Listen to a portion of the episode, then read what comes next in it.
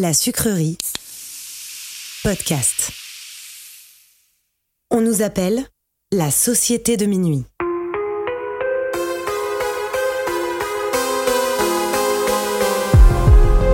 Séparément, on pourrait croire que nous sommes tous très différents les uns des autres. Nos passions, nos vies et nos histoires sont différentes. Nous ne fréquentons pas les mêmes écoles, ni les mêmes quartiers. La seule chose qui nous réunit, c'est d'avoir touché du doigt le surnaturel. Nous avons alors décidé de nous rassembler pour partager nos peurs, nos histoires bizarres et effrayantes. Les uns après les autres, nous reviendrons au cœur de nos angoisses sans souvenirs, aux frontières du paranormal.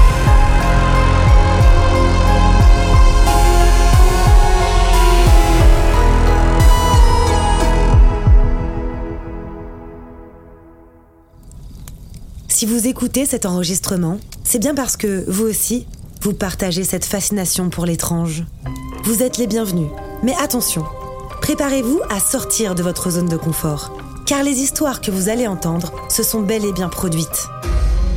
Même si Marina n'est pas du genre à croire aux histoires de fantômes, l'expérience qu'elle va vivre avec ses amis ne la laissera pas indifférente et va même changer sa vie à tout jamais. Cette histoire s'intitule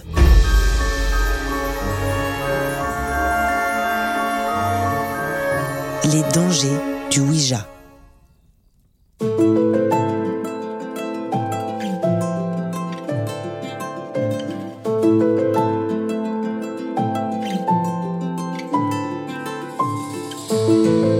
m'appelle Marina. Aujourd'hui, j'ai 23 ans. Toute mon enfance, j'ai jamais eu de relation au paranormal en fait. J'ai jamais été confrontée au paranormal quand j'étais petite et en plus, euh, venant d'une famille très cartésienne, c'était même pas euh, une potentialité que ça puisse exister quoi. C'était plutôt euh, une histoire euh, qu'on raconte aux enfants pour faire peur, euh, les fantômes et tout ça. Donc pour moi, ça n'existait pas. Et donc j'ai grandi comme ça sans m'y intéresser. Et dans mon histoire, elle prend place en 2015. Donc j'ai 15 ans à ce moment-là, je suis en troisième, c'est le moment du, brevet et en fait on a un examen oral le mercredi matin. Et donc je rejoins deux copines à moi le mercredi matin, donc on va les appeler euh, Clémence et Louise. Et on se retrouve à midi devant notre collège euh, pour se dire bon ben on a passé notre oral, ça vous dit, on passe l'après-midi ensemble, il fait beau, c'est le début de l'été. Et Clémence dit, ben, venez chez moi, moi j'ai une piscine, on va, on va passer une petite après-midi tranquille, voilà. On se rejoint l'après-midi et manque de chance, le temps tourne complètement, il se met à pleuvoir, orage, donc on se retrouve enfermé à l'intérieur. Donc on est les trois sur son canapé, donc c'est un grand salon euh, avec plein de, il y a des baies vitrées à chaque euh, côté des murs et on regarde la pluie et on commence à parler de, nos vies et Louise, euh, moment nous fait part du deuil qu'elle est en train de traverser puisque une semaine avant elle a perdu sa grand-mère d'un AVC, euh, donc une mort pas du tout anticipée et très douloureuse du coup. À un moment, Louise, dans son récit, nous dit que ce qu'elle aurait adoré, c'est pouvoir lui dire tout ce qu'elle a jamais pu lui dire en fait.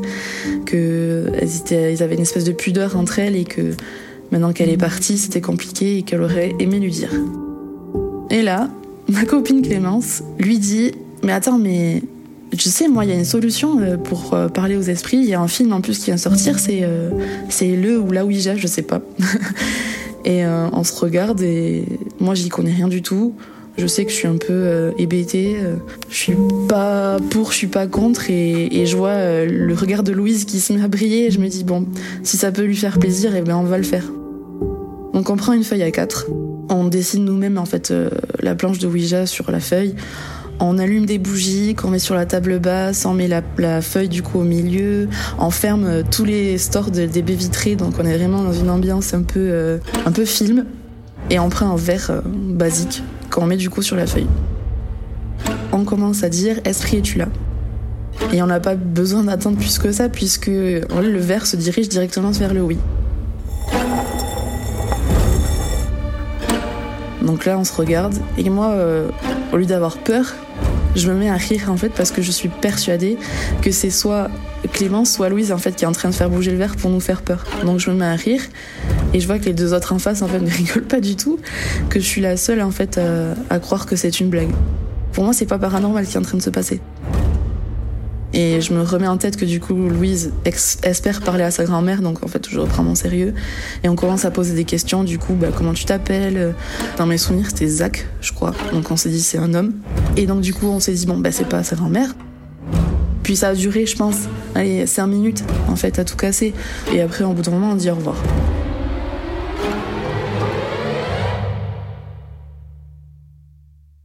Et donc du coup, on, on rouvre les stores, on commence à parler de ce qui vient de se passer, et elles, elles sont oh mais c'était génial et tout.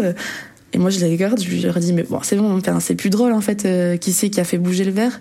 Elles me regardent et elles me disent non mais en fait on n'a pas fait bouger le verre. Et là je commence un peu à paniquer, je me dis ok.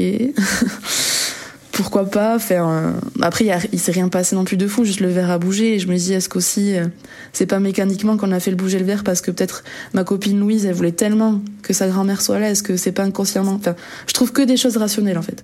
En plus on m'a tellement inculqué que voilà les gens qui croient aux esprits ou qui disent parler aux esprits c'est des fous. Donc euh, je me pose pas de questions. Et en fait ma copine Louise à ce moment-là dit mais moi je veux parler à ma grand-mère en fait. Et Clémence dit ben on recommence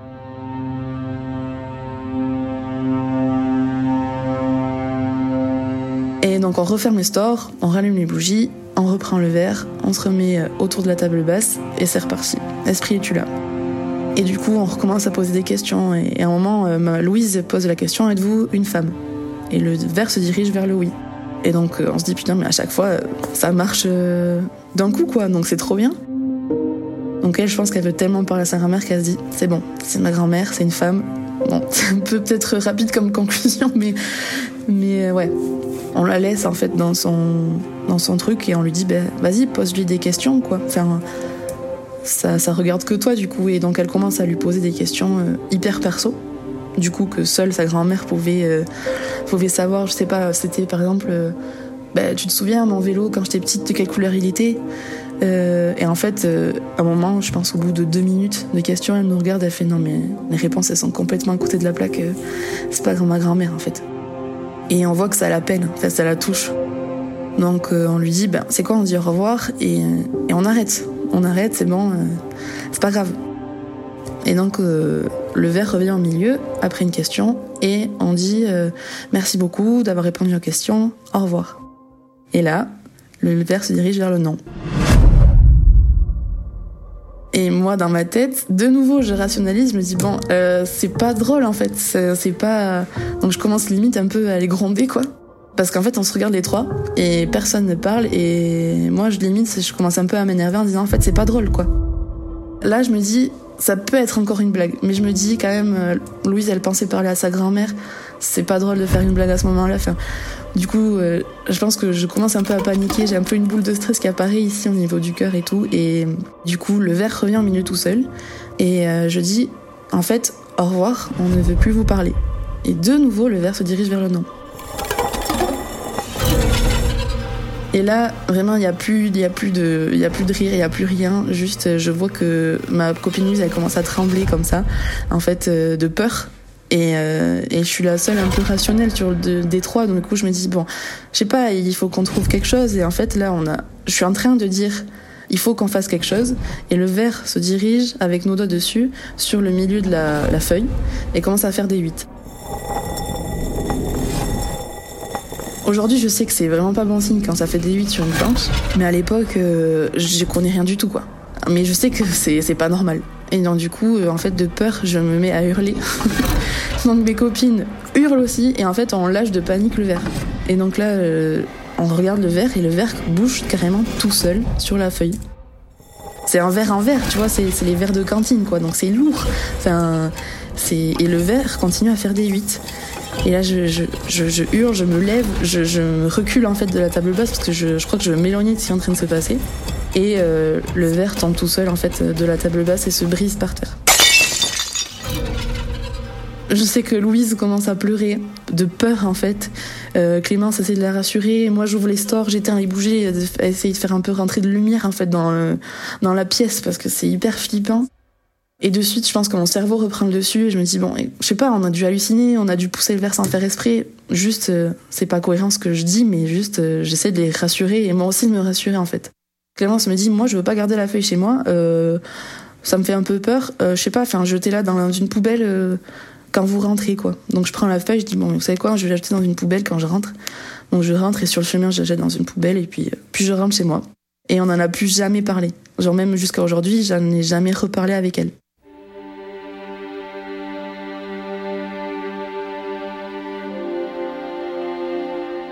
Et donc, euh, je continue ma vie à ce moment-là. J'en parle à personne, encore moins à mes parents ou à ma mère, enfin peu importe, parce que je sais qu'on m'aurait catégorisé de, folle. Donc, j'en parle pas. Et euh, les jours qui suivent sont hyper spéciaux, parce que plus euh, ça avance et plus en fait j'ai du mal à dormir. D'habitude, depuis que je suis toute petite, j'ai jamais eu de problème de sommeil. Je m'endors au bout de deux minutes, je me réveille le lendemain à 7h30 pour aller à l'école. Enfin, vraiment, jamais eu de problème de sommeil. Et en fait, moi, je me dis, bon, t'as les épreuves écrites de ton brevet qui arrivent, peut-être que tu stresses et que juste t'arrives pas à dormir, en fait. Et en fait, plus ça va, moins je dors. C'est-à-dire que je suis dans ma chambre, je suis dans mon lit, je reste vraiment des heures à fixer mon plafond, impossible de fermer l'œil. Je me retourne dans mon lit 40 fois, enfin, c'est horrible. Et en fait, plus ça va, plus j'accumule en fait des, du manque de sommeil, jusqu'au moment en fait je, je tombe malade. Alors on dirait que c'est dramatique gym, juste j'attrape la grippe. Et donc je me souviens, c'est un mercredi. Ma mère me dit bon écoute, t'as cours que ce matin, reste à la maison, euh, c'est pas grave, j'appellerai ton école, tu, tu vas pas à l'école, tu restes dormir à la maison. Donc trop cool. Ma mère part au travail, mon frère est à l'école et mon père est aussi au travail, donc je suis toute seule dans ma maison. Vu que j'arrive pas à dormir dans mon lit, je me dis, je vais m'installer sur mon canapé avec euh, la télé en face. Et euh, en fait, ma maison, c'est une, une, grande pièce, ça fait cuisine, salon euh, et coin de télé. Donc je me mets sur mon canapé avec un plaid. je suis fatiguée, vraiment, je suis au bout, je suis au bout du rouleau. Et il faut savoir que donc y a mon canapé, en face il y a ma télé, et juste à côté du de la télé, pardon, il y a une porte qui mène à la chambre de mes parents. Et cette porte-là est entrouverte à ce moment-là. Et euh, donc je me, mets sur le canapé, je regarde la télé et sensation première que j'ai jamais eue jusqu'alors, c'est que je me sens observée. Et j'ai ce truc de, de, regarder autour de moi et de, je sais pas, je, je me sens épiée et c'est hyper bizarre. Et euh, du coup, de nouveau, je rationalise, je me dis, bon, t'es fatigué, t'as la grippe, c'est voilà, t'hallucines quoi. Et donc, euh, plus ça va, plus vraiment, c'est, je me sens oppressée. J'ai l'impression que on me regarde d'en haut, c'est, très bizarre. Et en fait, à force de regarder un moment, je tic sur la porte en face du coup qui est à côté de la télé, qui mène à la chambre de mes parents, puisque en fait, je vois quelqu'un. C'est pas une forme vague, c'est vraiment je vois quelqu'un quoi. Je vois euh, une personne. Ça dure deux secondes. C'est le temps d'un regard en fait. Mais je vois, c'est un monsieur en fait avec euh, une espèce de manteau noir et, un, pantalon troué et, des, des, chaussures. Je m'en souviens pas parce que j'ai pas eu le temps, mais juste. Et le mec me regarde dans les yeux quoi. Et là, je ferme les yeux, je hurle. Et dans ma tête, ce n'est pas quelque chose de paranormal. C'est qu'il y a quelqu'un dans ma maison, en fait. Je reste tétanisée sur le canapé. Je me mets en, boule comme ça et je prie juste pour qu'en fait la personne ne sorte pas de la chambre de mes parents. Et au bout de deux minutes, je pense, où je reprends mon souffle et, voilà, j'essaye de reprendre mes esprits, je me dis, ben, la personne que j'ai vue potentiellement serait sortie, tu vois, peut-être pour m'attaquer ou je sais pas, et là rien. Donc je me dis bon, c'est bon, t'as halluciné en fait. L'angoisse que j'ai ressentie à ce moment-là, c'était horrible. Parce que ce truc d'être seul face à quelqu'un que tu connais pas et surtout que la personne te regarde, enfin c'est vraiment c'est digne d'un film. je sais que c'est un peu gros ce que je raconte, mais vraiment je l'ai vécu comme ça. Et ma mère rentre du travail le soir et je me, je me dis, bon, est-ce que je lui dis, je lui dis pas, est-ce que je lui dis, je lui dis pas. Et, en fait, je lui dis pas. Parce qu'elle va jamais me croire, en fait.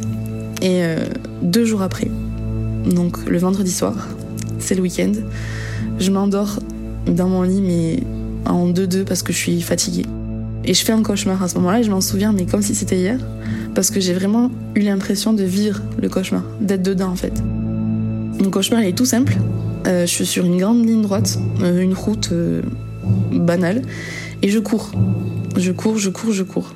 Et en fait, je me retourne et en fait, je suis en train de me faire poursuivre par le mec que j'ai vu deux jours avant dans mon salon, en fait. Et donc je cours, je cours et à un moment, en fait, je tombe sur euh, mes deux genoux. Et au moment où, dans le rêve où je tombe, je me réveille dans la vraie vie. Et euh, donc je me dis, c'est un, un, cauchemar, ça, ça n'existe pas, c'est bon. Et en fait, du coup, j'enlève je, j'enlève ma couette de mes jambes pour, euh, pour me lever, pour, euh, voilà, reprendre mon souffle, aller boire un verre d'eau. Et en fait, je regarde mes genoux et j'ai deux grosses égratignures sur les genoux. Et là, je j'entrevois que peut-être c'est du paranormal en fait. Je me dis c'est pas possible, il y a trop de choses qui se sont passées là depuis, euh, depuis notre séance de Ouija avec mes copines que je peux plus expliquer aujourd'hui. Et là, c'est trop en fait.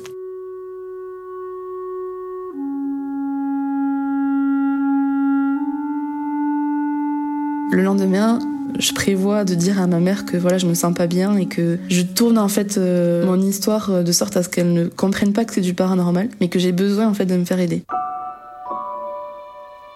Donc je lui raconte que je suis très fatiguée, qu'en plus ben, j'ai le brevet qui arrive et que j'ai pas le droit d'être fatiguée et qu'il faut que j'aille voir quelqu'un. Elle me dit, euh, ben moi je vais voir une bioénergéticienne, pardon, quand je suis fatiguée, quand j'ai des problèmes de sommeil et tout ça. Donc je te prends rendez-vous avec elle. Et deux jours après, donc ça, ça, ça, s'enchaîne très vite, j'ai rendez-vous avec cette femme. En fait, c'est une femme, euh, ou un homme d'ailleurs, une personne, qui en fait remet tes énergies corporelles et tes chakras en, en place dans ton corps. En fait, il faut imaginer qu'on a une aura et que normalement les énergies sont proportionnellement réparties dans, dans, cette aura. Et que quand on est fatigué quoi c'est que c'est tout dans le désordre. Et le rôle de cette personne c'est de remettre en fait en place euh, ces énergies là donc euh, je me retrouve dans cette salle d'attente avec ma mère et euh, la femme arrive et elle, me regarde regarde ma mère et elle s'adresse à ma mère et elle dit par contre j'aimerais voir votre fille toute seule donc je me dis je sais pas peut-être que c'est ce qu'elle fait d'habitude. Donc, euh, je me dirige dans son cabinet, je m'assois. Il c'est un tout petit cabinet, je pense, ça doit faire 10 mètres carrés. Et, euh, mais il y a plein de, tableaux tout le long des, murs et tout ça. Et il y a une table qui me sépare d'elle, en fait. Donc, euh, elle se met en face de moi. Elle a ces espèces de, petites huiles essentielles devant elle et tout ça. Et elle me regarde. Et elle me dit, je suis désolée, mais je vais pas pouvoir te faire la séance que je fais d'habitude à mes patients parce qu'il faut que je te le fasse partir, en fait. Il faut que. Enfin, t'es pas seule, quoi. Et je la regarde, je me dis, ok. J'ai 15 ans en ce moment, je suis une petite ado hyper renfermée, très introvertie, j'ose pas la contredire ou j'ose pas, pas lui poser de questions, donc en fait je la laisse faire. Donc en fait elle se lève, elle vient derrière moi et elle met ses mains sur mes épaules. Elle commence à marmonner des choses, je pourrais pas te redire ce qu'elle m'a dit, mais euh, elle commence à marmonner et tout, et à un moment elle, revient à sa place elle me dit c'est bon, je, te l'ai enlevé, mais t'es venu à temps parce que franchement, euh, il était pas très gentil celui-là. Et moi, je comprends pas du tout de quoi elle parle. Et au contraire, j'aurais pu poser des questions. Mais à ce moment-là, je la regarde et juste, euh, limite, c'est une mi-folle, euh, mi.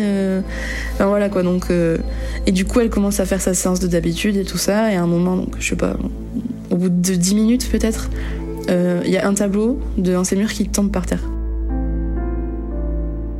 Moi, je me dis, ben, je sais pas, il était mal accroché, donc euh, il est tombé. Et elle se retourne comme ça vers, vers le tableau et me fait, mais c'est pas vrai, mais il est encore là. Et donc, euh, mais vraiment, elle le prenait avec enfin beaucoup de légèreté quoi comme si euh, on parlait du voisin enfin je sais pas et donc du coup là j'ose lui poser la question mais de qui vous parlez? De, de, quoi vous parlez? Je comprends pas et euh, elle me dit, ben, tu avais une entité accrochée à toi, enfin, enfin, je pensais que tu le savais vu que tu es venue me voir. Et je lui dis, ah non, mais moi, euh, c'est ma mère qui m'a amené là, je sais pas du tout euh, ce que vous faites, qui vous êtes. Elle me dit, ben en fait, moi je t'explique, certes, je suis bioénergéticienne, mais j'ai aussi des dons de médiumnité. En général, les gens viennent me voir pour ça. Et je me dis, ah oui, d'accord, ah non, mais pas du tout. Enfin, moi je suis pas. Je, crois pas trop à tout ça. Elle me fait, mais de toute façon, tu verras. Dans quelques années, tu reviendras me voir parce que tu seras convaincu que ça existe. Elle se lève, elle va prendre le tableau, elle le raccroche et elle recommence à marmonner des choses que je comprends pas trop. Et euh, elle me regarde et fait C'est bon, là il est vraiment parti et, tu, peux, tu peux dormir sur tes deux oreilles. Et je lui demande Mais je sais pas qui c'était, est-ce que je le connaissais, est-ce que c'est quelqu'un de ma famille? Elle me fait Ah non, non, tu le connais pas. Et elle me dit, mais c'est à moi de te poser une question. À ton avis, comment t'as pu en fait euh, avoir cette entité accrochée à toi? Et je me souviens juste, je lui dis, ah bah oui, j'ai fait une Ouija là euh, il y a un mois quoi, mais c'est tout. Et ça, son visage se décompose. Et elle me regarde et, vraiment, elle, me sermonne pendant 10 minutes après en me disant Mais en fait, l'Ouija, c'est pas un jeu, quoi. Il faut arrêter de croire ce qu'on voit dans les films. Quand tu fais un Ouija, il faut imaginer que tu ouvres un portail et que tout, tout vient. Les bons, les mauvais, les farceurs, enfin et que tu peux tomber sur n'importe qui, n'importe quoi, et que si t'es pas accompagné d'un professionnel ou quelqu'un du moins qui a l'habitude, c'est hyper dangereux. Donc pendant 10 minutes, elle me dit surtout ne le refais plus jamais, ou alors si tu veux parler à quelqu'un, appelle-moi ou je ne sais pas, enfin, mais juste ce n'est pas un jeu en fait. Et euh, si t'étais pas venu me voir, je sais pas ce qui aurait pu t'arriver. Donc là, en fait, je prends conscience que, ouais, en fait, peut-être que ça existe et que, c'est vrai que tout ce que j'ai vécu là depuis un mois, c'est peut-être pas juste euh, du rationnel et c'était du paranormal. Et donc je m'en vais. Et au fur et à mesure des jours, euh, je retrouve un cycle de sommeil normal. Et tout revient dans l'ordre et tout ça. Et c'est trop cool.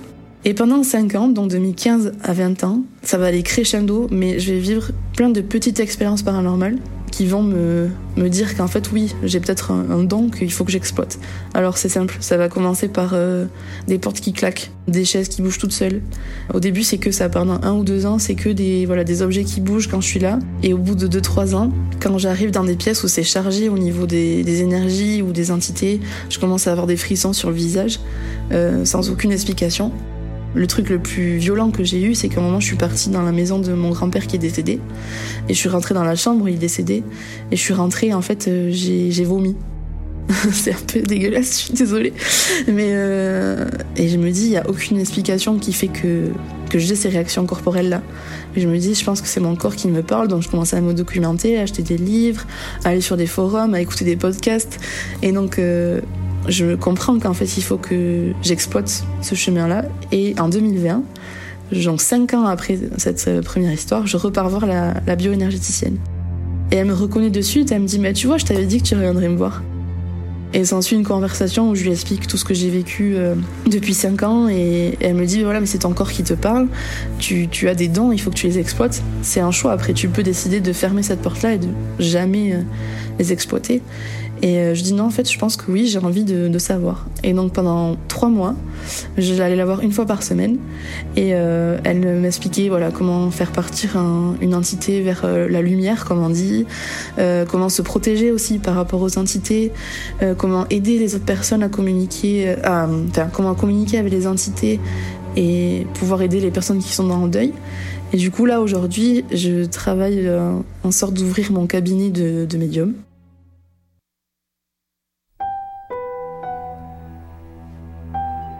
Quand on voit la personne que j'étais il y a du coup 8 ans, quand il s'est passé cette première histoire, et la personne que je suis aujourd'hui, c'est deux personnes complètement différentes. Et aujourd'hui, je suis beaucoup plus ouverte à la spiritualité, au paranormal. Et en fait, mon but, c'est d'aider les gens qui sont dans le deuil, de les empêcher de faire la bêtise qu'on a fait nous quand on avait 15 ans, de s'y prendre toute seule en fait. Je sais que le deuil, des fois, c'est hyper compliqué, c'est hyper douloureux, et qu'on n'a qu'une chose, c'est de vouloir leur parler une dernière fois. Et c'est pour ça aujourd'hui que je voulais aussi parler. C'est un petit message de prévention. Ne le faites pas par vous-même. Allez voir des professionnels, allez voir des gens qui ont l'habitude. Parce que je sais pas ce qui aurait pu m'arriver en fait si j'avais pas pris la décision d'en parler. Je sais pas, est-ce que un moment il serait carrément attaqué plus violemment à moi physiquement? Est-ce que je sais pas, je serais mort de fatigue? Je sais pas ce qui aurait pu m'arriver. Et le paranormal, c'est pas un jeu, ça peut être euh, très beau comme très dangereux. Malheureusement, je pense que tant que tu vis pas quelque chose d'aussi fort dans ta vie, c'est compliqué d'y croire. C'est compliqué.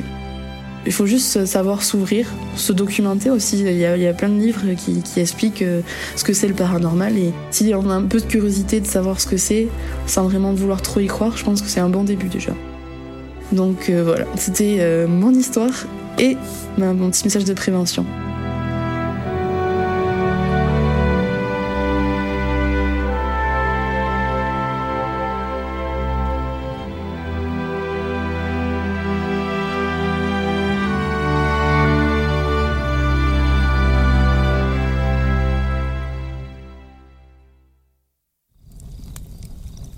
Vous êtes maintenant arrivé au bout de cette histoire. Avant de partir, Venez me dire ce que vous en avez pensé en laissant un commentaire sur votre plateforme d'écoute préférée ou sur Instagram. Et n'oubliez pas, si vous aussi, vous avez le courage de vous plonger dans vos souvenirs les plus étranges, prenez contact avec moi, venez me raconter vos histoires, et vous ferez vous aussi partie de la Société de Minuit.